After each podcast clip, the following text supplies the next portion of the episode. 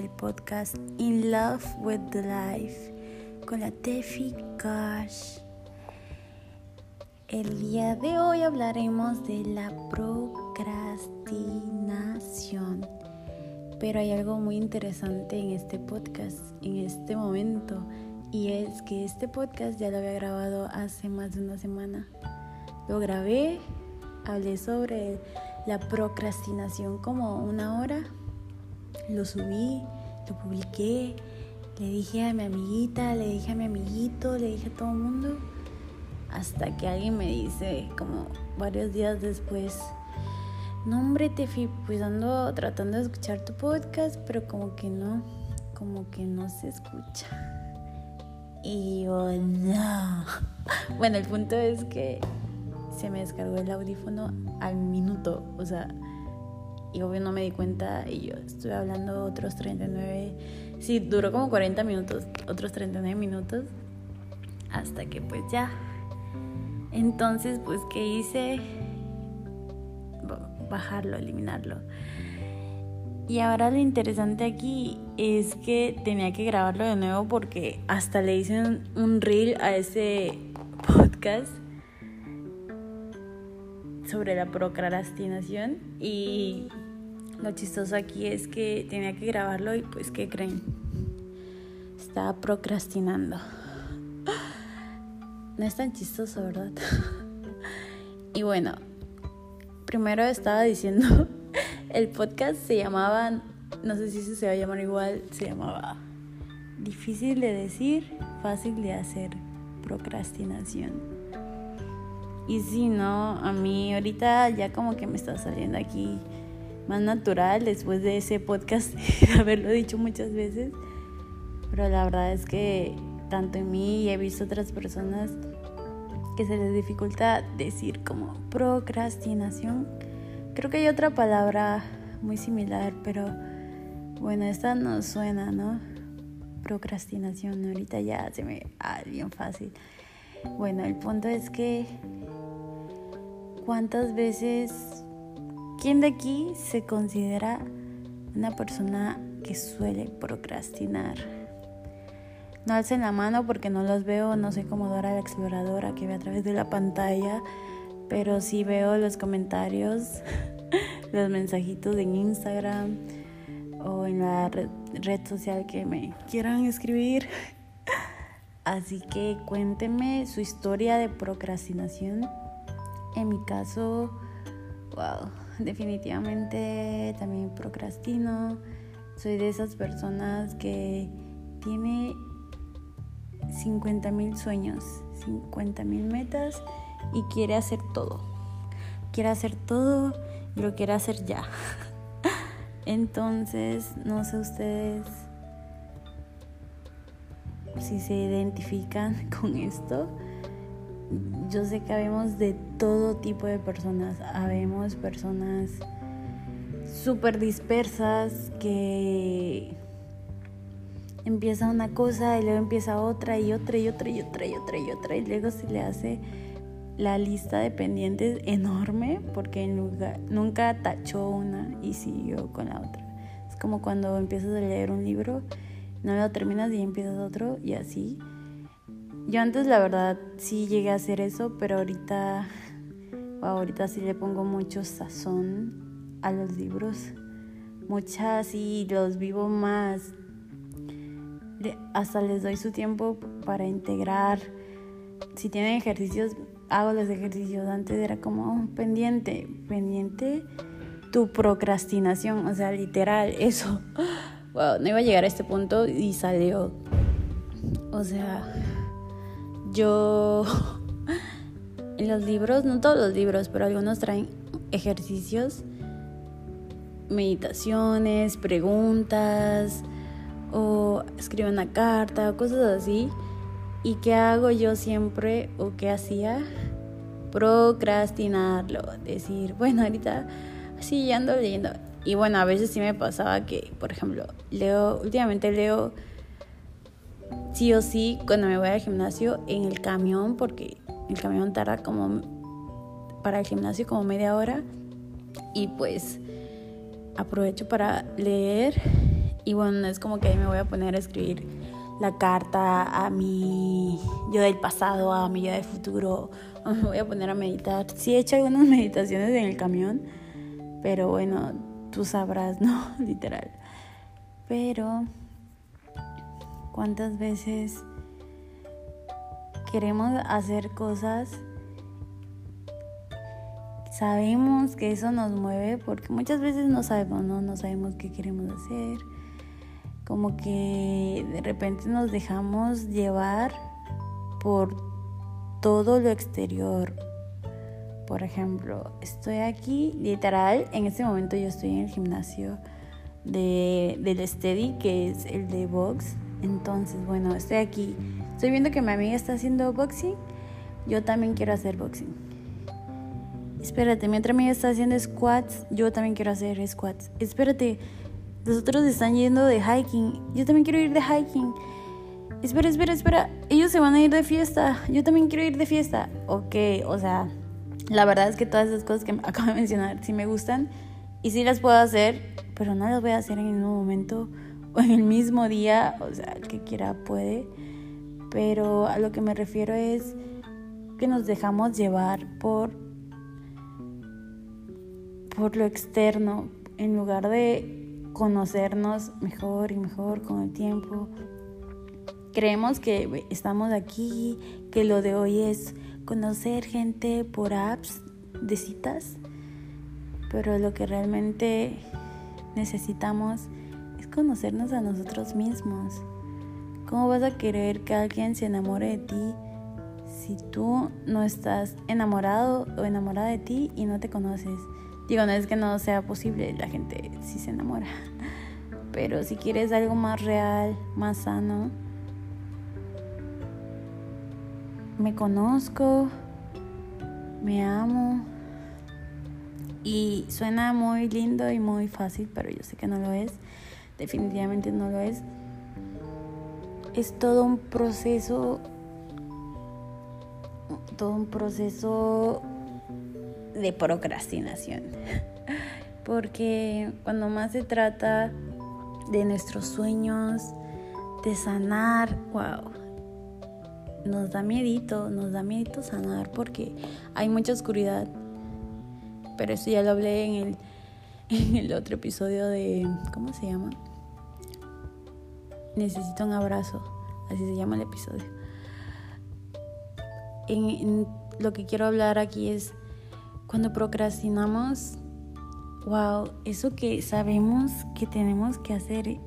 No sé si han escuchado esa frase, ya sea la han leído, la han visto en algún video de motivación o lo que sea, que dice, hay gente que no sabe lo que quiere, no sabe qué hacer, pero hay gente que sí sabe y no lo hace. Eso es peor. Y aunque no quiero aquí venirte a decir, no, que a regañarte, yo sé que cada quien está en su proceso y lo hace a su ritmo y que en realidad eso solo fue una frase, en realidad no es como que algo es peor que otra cosa todo solo es, simplemente es. Pero cuando leo eso sí me, sí me prende, o sea, sí me despierta como el, híjole, el, ya sé lo que tengo que hacer y estoy, la otra frase de procrastinar, procra, que dije, procrastinar, wow, me acabo de inventar una palabra, es posponer que esa es súper fácil. posponer, posponer, literal posponemos hasta la alarma para despertarnos cada día. ¿Por qué? Porque no sé si a ustedes, alguien de aquí le pasa que se quiere despertar temprano porque sabe que levantándose temprano el día le rinde más, se siente con más energía, más productivo, tiene, pues no anda las carreras, se siente como wow, el super logro. Y a la hora de la hora, literal, o sea, tanto en la noche que pues como dicen, si te quieres levantar temprano, lo que, lo que importa un montón lo que haces en la noche, porque es como a qué hora te duermes, qué haces antes de dormir, qué comes antes de dormir, qué piensas antes de dormir, o sea, potente. Y a la hora de la hora, no hombre, no, pues, ay ya, no importa la hora que me despierte, no tengo nada que hacer. Decimos que no tenemos nada que hacer. Bro, y todo eso que tienes anotado en tu libreta, en tu laptop, en tu tablet, si nunca lo has anotado en tu cabecita, todos esos sueños, todo eso que siempre has querido hacer y que dices que no tienes tiempo, pues ahí está en esa mañana cuando dices, ay no, ¿para qué me levanto temprano? No, pues ya voy a empezar a ir gimnasio y pues la mejor hora es la primera hora y a la hora de la hora, no, pues ni estoy, ni lo ocupo tanto o hay un día que no vaya, pues un día, un día, o sea, literal, un día que no vayas no pasa nada. Pero si ese día se convierte en semanas, y luego las semanas de meses y así. Y eso del gimnasio es solo un ejemplo, o sea, todo, todo. A mí me pasó, creo que después de que grabé ese podcast, wow, no fui al gimnasio, bueno, andaba en mi ciclo, en mi ciclo de invierno. Las mujeres que me entenderán. Y ya con ese comentario los hombres también. Pero bueno, ese es también otro tema para otro podcast. Oigan, yo así digo en un podcast, luego se me ocurren un montón de cosas y, digo, bueno, eso es para otro podcast.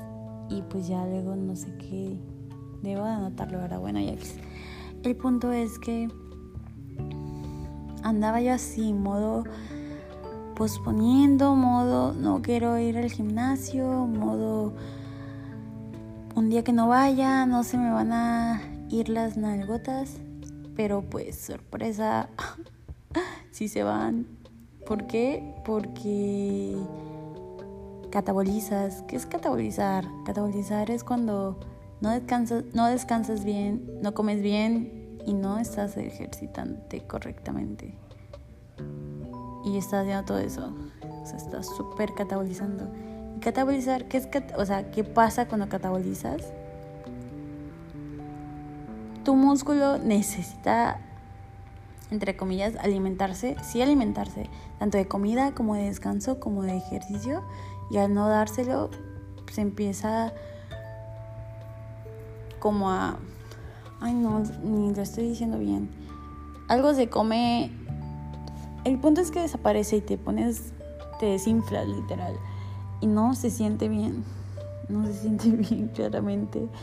Y entonces dices, bro, ¿para qué voy? ¿Para qué fui, por ejemplo, todo el mes pasado y le di con todo mi pudor y mi sudor? Y ahorita estoy dejando, como estoy tirando todo mi esfuerzo por el caño. A veces yo así pensaba cuando cuando hacía, comía súper bien e iba súper bien al gimnasio, yo decía, bro, me mato en la rutina de abdomen como para venir a comerme o tomarme un refresco, por ejemplo, que solo es un placer inmediato que, o sea, super flash, un rush, que se va a ir, o sea, el sabor, uff, ya, ya pasó y pues las consecuencias quedan, ¿no? Hay un libro de Tony Robbins, o muy probablemente lo menciona en varios de sus libros, pero el que yo leí te dice que el placer a corto plazo, el placer inmediato, suele generarte dolor a largo plazo. Por ejemplo, decir dormirte 5 minutos o 10 minutos. ¿Quién se duerme 5 minutos más? Nos dormimos 15 minutos más, 20 minutos, una hora. A, a largo plazo, pues te vuelves esa persona que nunca se levantó temprano y que nunca hizo eso que tanto quería hacer porque no tuvo tiempo, entre comillas, o no se dio el tiempo. Otro placer inmediato es beber alcohol literal, dicen, dicen que el alcohol es un, ¿cómo se llama? palabra. Yo, ay, no estudié. Un depresor, es decir, que te agüita, así, te da el bajón. Y tú dices, ¿what? Pero si yo tomo y me pongo bien happy. Bueno, ahí te va. Tú tomas un trago y esa happy es un rush. Es un rush que se va inmediatamente y sientes un vacío al punto que inconscientemente piensas que necesitas o quieres más alcohol porque vas a seguir teniendo ese rush, ese rush, ese rush, en lugar de sentir ese vacío, esa que te da el bajón de un trago. Entonces nos tomamos otro. Y antes, para no sentir ese vacío, otro, y otro, y otro, hasta que ya perdemos la conciencia y no sentimos nada, me contaron. Otro ejemplo es, por ejemplo, la infidelidad. Si te antoja alguien, dices, no, pues ya, ¿quién, quién se va a dar cuenta? O rapidito, lo que sea. Y aunque nadie se, se dé cuenta, o sea, aunque nadie te vea, tú lo sabes. Tú estás ahí, tú estás consciente. Y si no puedes ser una persona íntegra, que una persona íntegra es cuando hace lo que cree que es correcto, aunque nadie lo esté viendo, no solo cuando lo están viendo. Ese placer a corto plazo te va a generar dolor a largo plazo, ya sea que te cachen, que tú mismo te pues te sientas tan mal de lo que hiciste que pues ya no te sientas igual o te vuelvas inseguro con tu relación o lo que sea. Esos son unos ejemplos muy básicos. Y ahora al revés, el dolor a corto plazo genera placer a largo plazo Veamos los ejemplos. Hacer ejercicio. Hago 20 sentadillas, bro, qué dolor, qué dolor. Pero a largo plazo voy a tener unas nalgotas que mira qué placer. Otro ejemplo es, elijo comer más saludable. Yo no soy fan de las dietas, pero depende, depende de mí, de lo que sienta. A veces no como, nunca le agrego azúcar, a veces no le agrego tampoco sal a las cosas, como que por temporadas, a veces como cero pan, hace mucho no tomo soda y esas cositas que son literal decisiones que tomamos a corto plazo y bueno, lo de dolor y placer pues es muy metafórico y también depende de cada quien, ¿no? O sea, no es como que me duele no tomarme esa coca bien fría, ¿no? Pero si se te está antojando y estás como, ah, su, elijo el placer de tomarme la coca,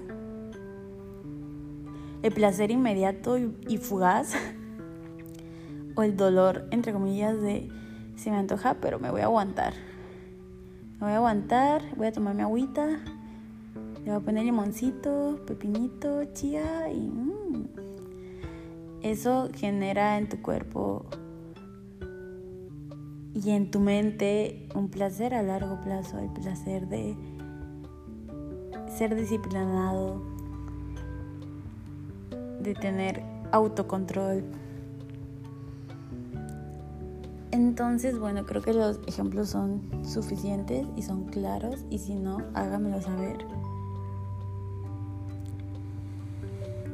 Pero creo que eso de procrastinar viene mucho de los miedos. Wow, creo que mis últimos 10 podcasts, he hecho 10 podcasts, todo digo que es por el miedo. Y no es que le tire el miedo y no es que el miedo tenga algo contra el miedo, al contrario, como siempre digo, todo necesita un abrazo, el miedo también necesita un abrazo. Abrazar el miedo y seguir. Es como que elimínalo, mándalo a volar y así, no, es como abrázalo y sigue. Y creo que, como les dije, cuando posponemos esa alarma, cuando procrastinamos el despertarnos, imagínate. Suena bien fuerte, ¿no? Procrastino despertarme, literal. Es porque sentimos cierto miedo muy inconscientemente a, a vivir, a vivir, hacernos responsables, hacernos cargo, a comenzar ese proyecto que tanto nos emociona y tanto deseamos y soñamos en el fondo nos morimos de miedo. Y para algunas personas tal vez sea más fácil conectarse con su miedo, pero para otras no. Para otras, o sea, para unas sí dicen, tengo miedo, la neta, o no lo dicen, solo dicen, no, no me interesa ese sueño. No, no es posible, ¿cómo crees? Claro que no. ¿Quién dice sí he escuchado ese tipo de comentarios, ¿no? O sea, que ni tan siquiera lo piensan así, ¿para qué? O sea, su es tan grande que, mira, ¿para qué yo no voy a estar pensando? Para ellos son tonterías, ¿no? Y a los que estamos más acá como, sí, todo es posible y bla, bla, bla. Pero pues una cosa es creer que todo es posible y otra cosa es todo lo que traemos arrastrando en nuestro subconsciente e inconsciente pensando que sabiendo lo que quieres, emocionándote, sintiéndolo, conectándote con lo que te da paz, con lo que te hace volar y de repente a la hora de la hora, híjole, espérate, espérate, espérate. Así, o sea, como si fueras a salir a un desfile de moda y, y estás bajo atrás del telón y, y estás con tu outfit perrísimo así ya sea que tú seas el modelo, tú eres el diseñador, tú eres quien quieras ser. Y estás como, bueno, ya te toca y tú, pero, pero, pero, o sea, ya literal, ya estás con el traje, ya estás vestido maquillado y todo. Y tú, espérate, espérate, por el miedo. Entonces estás procrastinando salir, salir a agarrar ese éxito que ya es tuyo, porque ya estás todo listo, todo arreglado. Pero el miedo nos hace posponer. Ya sea posponer unos segundos, unos minutos, unas semanas, unos meses, unos años o toda la vida. Y la verdad es muy triste. Yo sé que cada quien está en su proceso, cada quien vive como pues como quiere, literal, y como se siente listo. Pero ¿cuántas veces no te ha pasado por la cabeza la muerte? Bueno, creo que ese va a ser otro tema. Pero si te dijeran que te, que te vas a morir en un mes, en tres meses o en seis meses, ¿seguirías postergando, a postergar es otra palabra, procrastinar, postergar, posponer, seguirías posponiendo, postergando, procrastinando eso que tanto quieres, eso que tanto te da miedo y aceptaste que te da miedo, creo que ese es un gran paso. Y bueno, también hay un libro que se llama. Ay, no, yo recomendando y no acordándome de nada. Los siete hábitos de las personas altamente efectivas de Brian Tracy. Creo que de Brian Tracy. Sorry. Wow. Ah, donde él dice que estamos súper enfocados en lo urgente que dejamos a un lado lo importante. Y creo que hay que saber equilibrar eso y para eso tenemos que tomar tiempo, darnos espacio para observar lo que es importante, lo que es urgente, porque a veces ni tan siquiera nos damos el espacio y simplemente estamos reaccionando inconscientemente ante la vida, ante las situaciones, ante lo urgente sí, sí, sí, ya, lo urgente primero, lo urgente primero. Y bueno, esto no es tan urgente, pero primero. Y así vamos posponiendo, postergando, procrastinando. Si saben otra palabra, díganmela, coméntenla. Y llegamos a un punto donde ya no pasamos tiempo de calidad, porque una cosa es pasar tiempo y otra cosa es pasar tiempo de calidad con las personas que amamos, con nosotros mismos. Hace mucho no tomo unas vacaciones, hace mucho no hago mi actividad favorita, hace mucho no salgo a bailar por diversión, hace mucho lo que sea que sepas que es importante para ti y que lo pospones por las cosas urgentes. Y no te voy a decir que seas un irresponsable de la vida y pues hagas a un lado las cosas urgentes, ¿no? Como, sí, no, no voy a trabajar. bueno, una vez yo sí lo he hecho. Y, también otra vez íbamos a ir todos a la playa y la Celeste no puede ir porque le tocaba trabajar y yo no, pues renuncia. pues yo sí soy, pero bueno, ya, ese no es el punto, o sea, depende. Para mí, depende, o sea, si ya quieres renunciar a tu trabajo, es que aquí viene lo interesante, hay cosas que...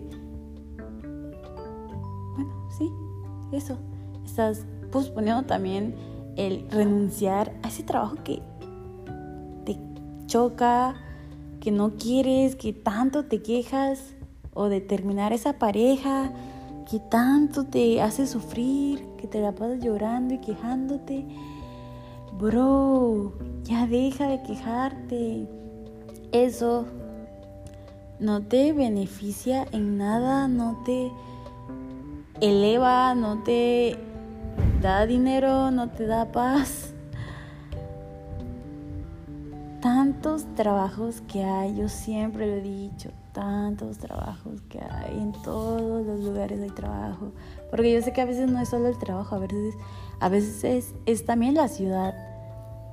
Bro, tantas ciudades que existen. O sea, nada más en tu propio país, ¿cuántas ciudades hay? Obviamente hay trabajo. Yo la verdad, la verdad cuando escucho a alguien quejarse de que no hay trabajo, definitivamente digo como, bueno, no digo nada, pero pienso como este, esta personita, no, no, no, ni sé qué decir, porque es bien interesante porque esta gente que suele decir que no hay trabajo es la gente que está como atrás de la chuleta, ¿se han escuchado esa expresión? Que anda atrás de la chuleta, o sea, como que solo están sobreviviendo, como que solo trabajar, trabajar, trabajar, trabajar, trabajar, trabajar y no ahorran. Robert Kiyosaki, en su libro de, de Padre Rico, Padre Pobre, le llama el juego de la rata, que son estos que, como estos, ¿cómo se les llama? En México les decimos un nombre, los que trabajan de 8 a 5 y que se la pasan trabajando, trabajando, trabajando y no importa que si no es de 8 5, o es un ejemplo, ¿no? Es como te la pasas trabajando, ni ahorras, quieres tener una vida, no, pues, o sea, no te alcanza para comprar un carro, pero ahí vas a endeudarte. Te endeudas no solo con un carro, con cosas que no necesitas realmente y... Y luego ya no exploras la vida, no te exploras a ti mismo porque ahora tienes la urgencia, regresando a esto, la urgencia de pagar eso, esas deudas. O sea, de ya no puedes dejar ese trabajo porque tienes miedo a ya no encontrar algo y pues quedarte con el deudón. De ahí vienen también muchas cosas, ¿no? Por eso hay que literal como ir bailando ballet. O sea, yo nunca he bailado ballet, pero me imagino como mucha delicadeza bailando. Bueno, en realidad no ballet, a tu ritmo, a la rola que te guste con todo el sazón que traigas. pensando conscientemente en esto me gusta, esto me da paz.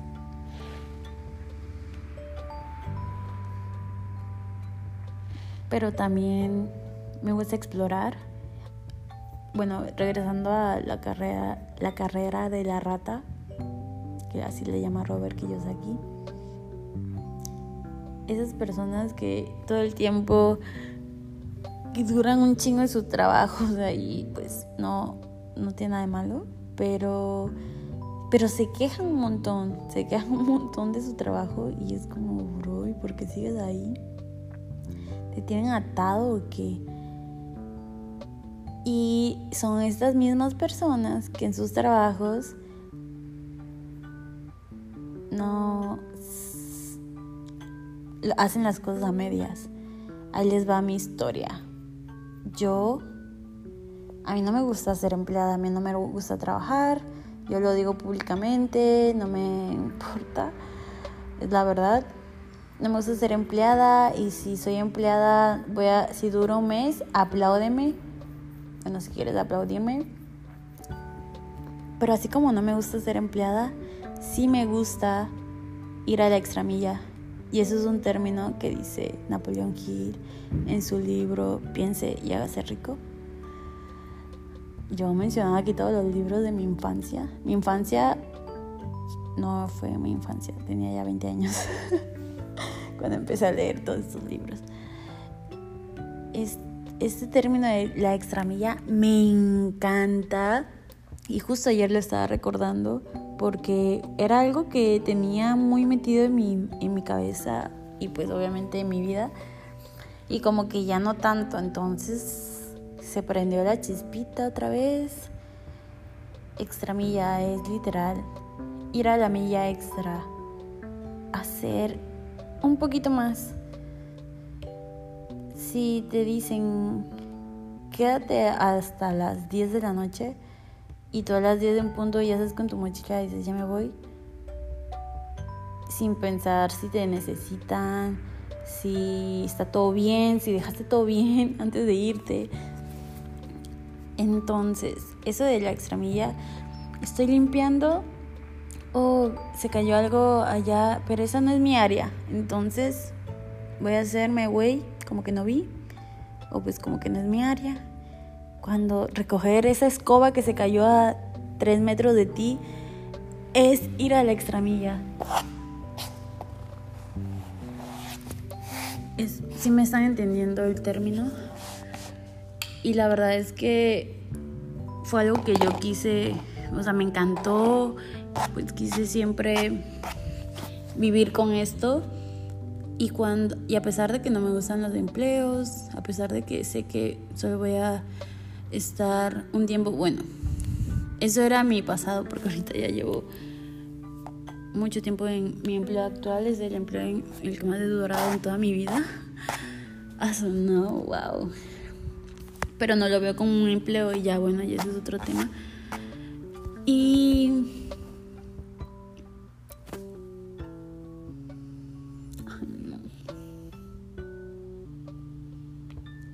Cuando entraba a un empleo era sí o sí extramilla. Casi siempre era mesera o hostess. Extramilla, extramilla, extramilla. Y en corto la gente, los jefes lo notan, pero así.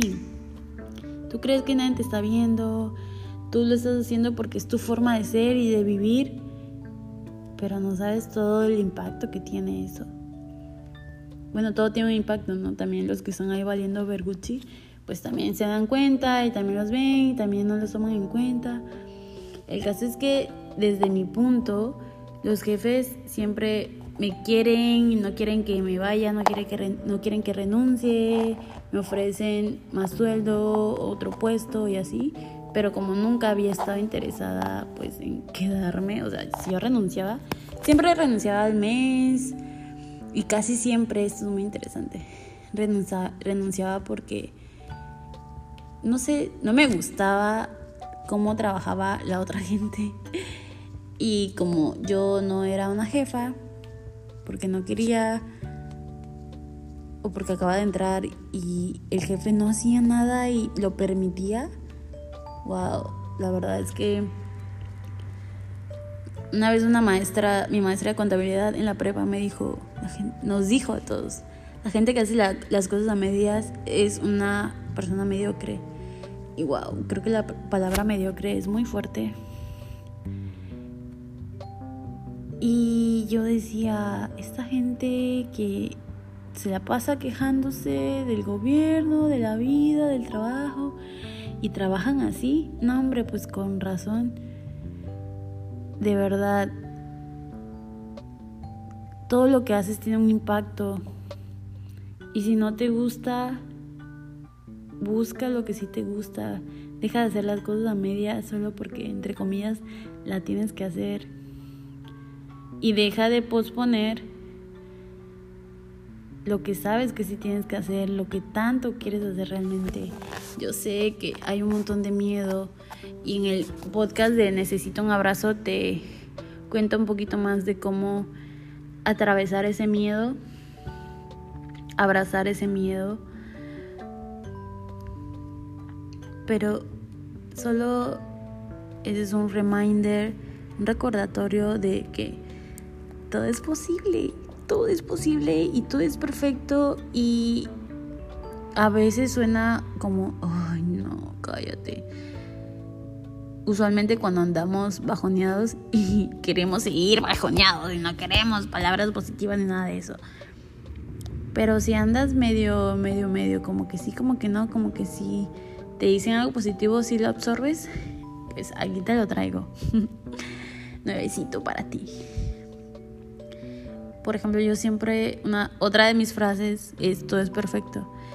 Y hay un video, un audio que dice, siempre dices todo es perfecto. Ah, pero cuando se pone difícil, ahí sí ya no es perfecto, ¿verdad? Y yo, es que sí. Y pues cada quien su mentalidad, cada quien sus frases. Yo lo comparto con mucho amor y conciencia. Y espero que podamos recordarlo en los momentos cuando más lo necesitamos. Ya ahí te va la otra frase que dice, la vida es 10% lo que me pasa, la vida es 10% lo que te pasa y 90% cómo reaccionas a eso.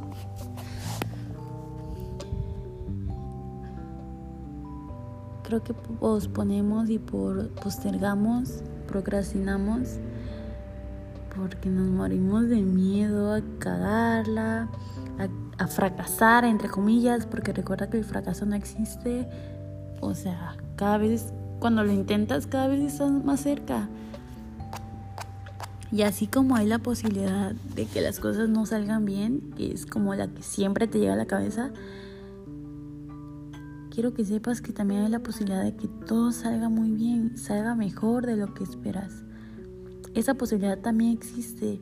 Entonces, siempre la posibilidad negativa que piensas, recuerda que también hay una positiva. Siempre, siempre está la posibilidad positiva también. Entonces, si tú te enfocas en la posibilidad negativa, antes de intentarlo, o sea, literal dices, ¿para qué lo intento? Pero si te enfocas en la posibilidad positiva, vas a estar motivado, vas a intentarlo yendo a la extramilla. Y si algo no saliera como esperabas, vas a sentirte emocionado por el hecho de haberlo intentado, de haber sido valiente de que sí pudiste hacerlo y vas a poder hacerlo de nuevo las veces que sean necesarias hasta lograrlo. Porque sí, todo es posible. Así que te invito con mucho amor y conciencia a observar las posibilidades positivas, sentirlas, abrazarlas. Porque pues las otras sí existen también, pero pues ¿para qué pienso en ellas? Love you.